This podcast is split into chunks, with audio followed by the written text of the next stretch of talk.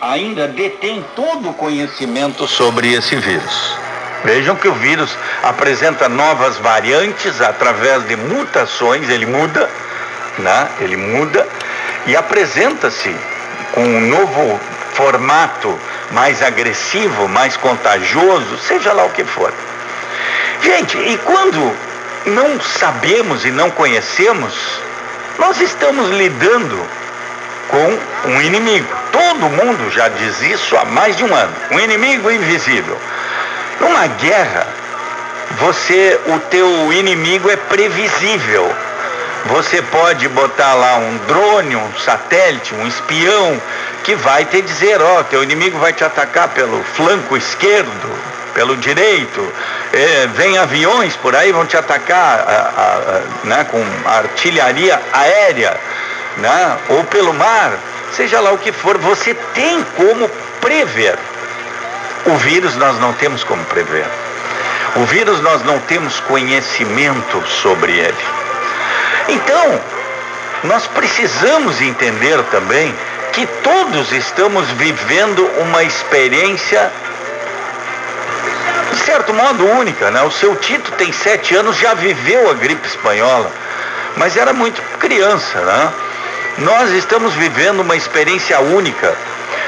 Não há como achar culpados.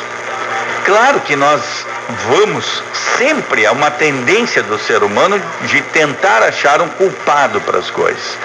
Nós precisamos é observar, verificar os erros que estamos cometendo, os erros que estamos cometendo e corrigir esses erros. Nós precisamos corrigir esses erros.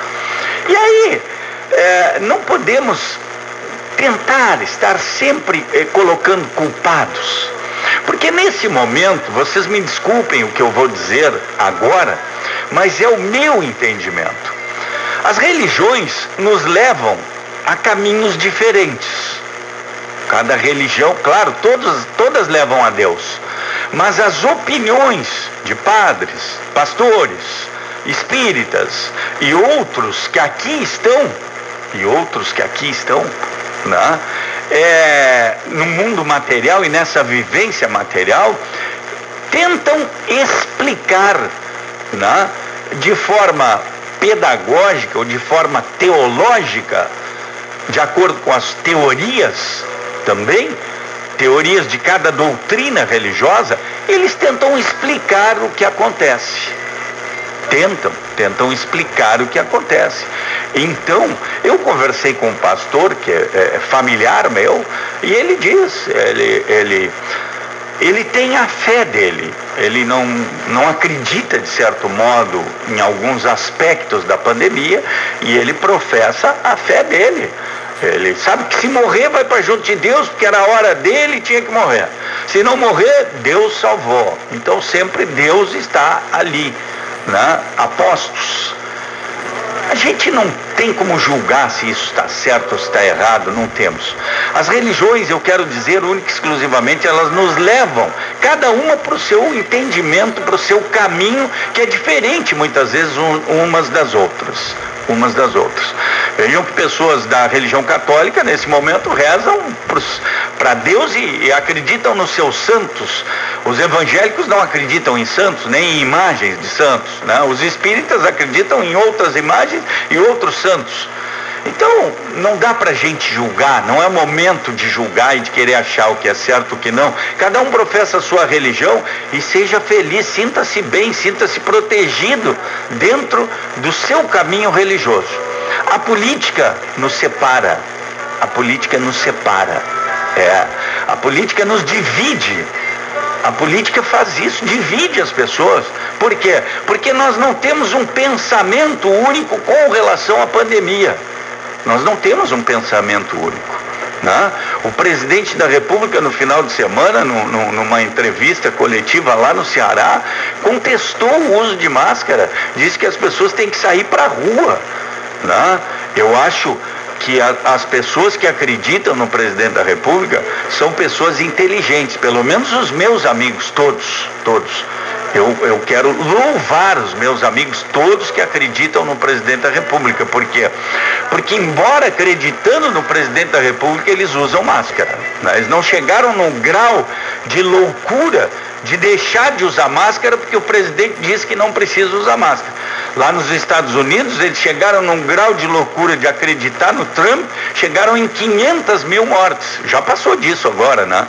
Mas já aconteceu. Aqui, pelo menos os meus amigos que eu sei que acreditam e, e defendem o presidente Bolsonaro, os meus amigos ainda estão com a, a consciência né, é, é, é, boa, eu não, não achei palavra para dizer, mas ainda estão vivendo na plena consciência, que eles, embora acreditem no presidente, não acreditam em tudo, porque os meus amigos estão usando máscara.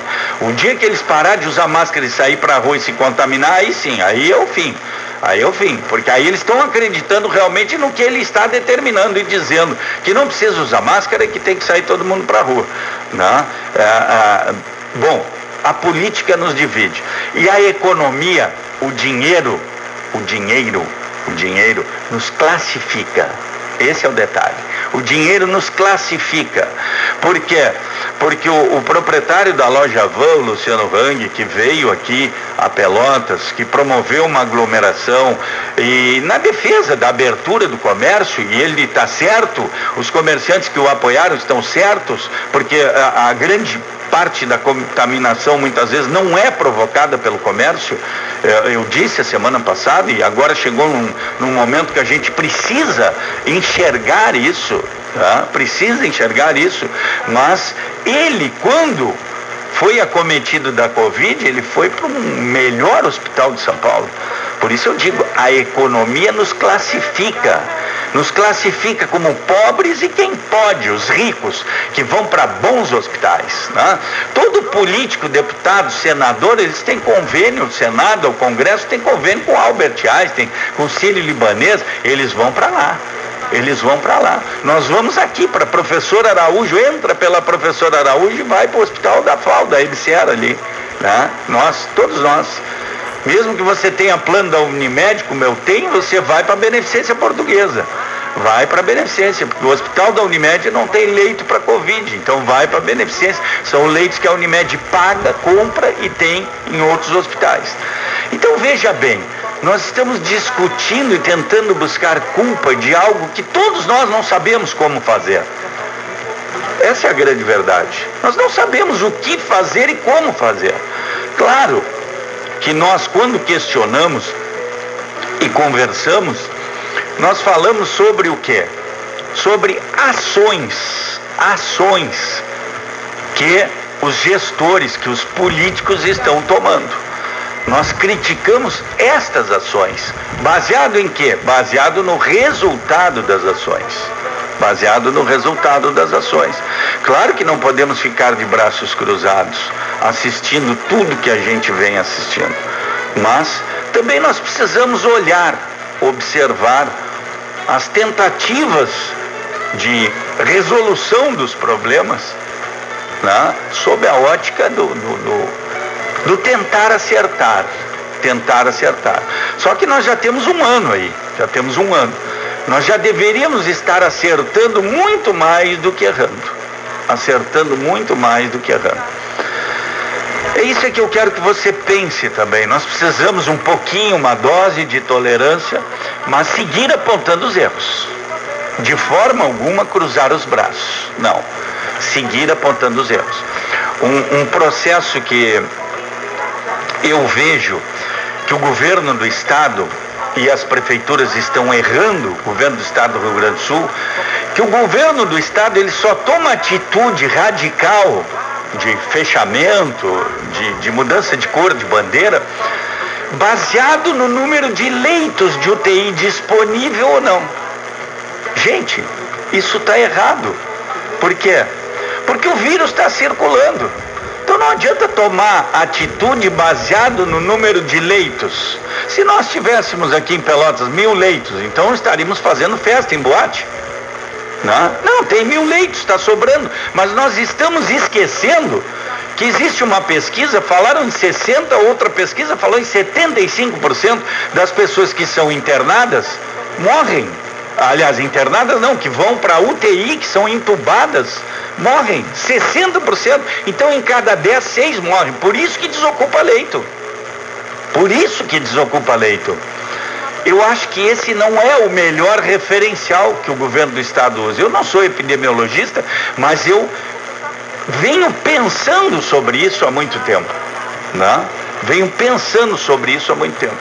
Então, não é o melhor referencial, porque quando as UTIs estão lotadas, fecha tudo. Aí quando não está, abre tudo. Nós precisamos agir com coerência. Depois eu volto a falar sobre isso. Tenho certeza que a ligação que eu estou recebendo é do professor Manuel Jesus. E aí a gente vai entrar com ele até as nove. Depois das nove eu vou abrir o telefone, venho com as nossas pautas aqui, mas eu quero que você reflita sobre isso, né? É dizer, só toma uma medida radical quando está entupida a UTI. Não é por aí o caminho. Eu, eu vejo que está errado, porque o vírus está circulando. O vírus circulou é, é, no, no, período de carnaval, o vírus circulou no período de Natal, o vírus circulou nesse feriado que inventaram no carnaval, o vírus circulou nas praias. E o governo do estado mostrou lá em Capão da Canoa, ah, os militares disseram, não, nós não podemos intervir naquelas aglomerações porque tinha família com crianças e tal, tal, tal, não sei o quê. Mas e aí agora o governo do estado disse, não, nós vamos intervir, as forças de segurança estão a posto. Que estão a posto coisa nenhuma. Bom dia, professor Manuel Jesus. Sérgio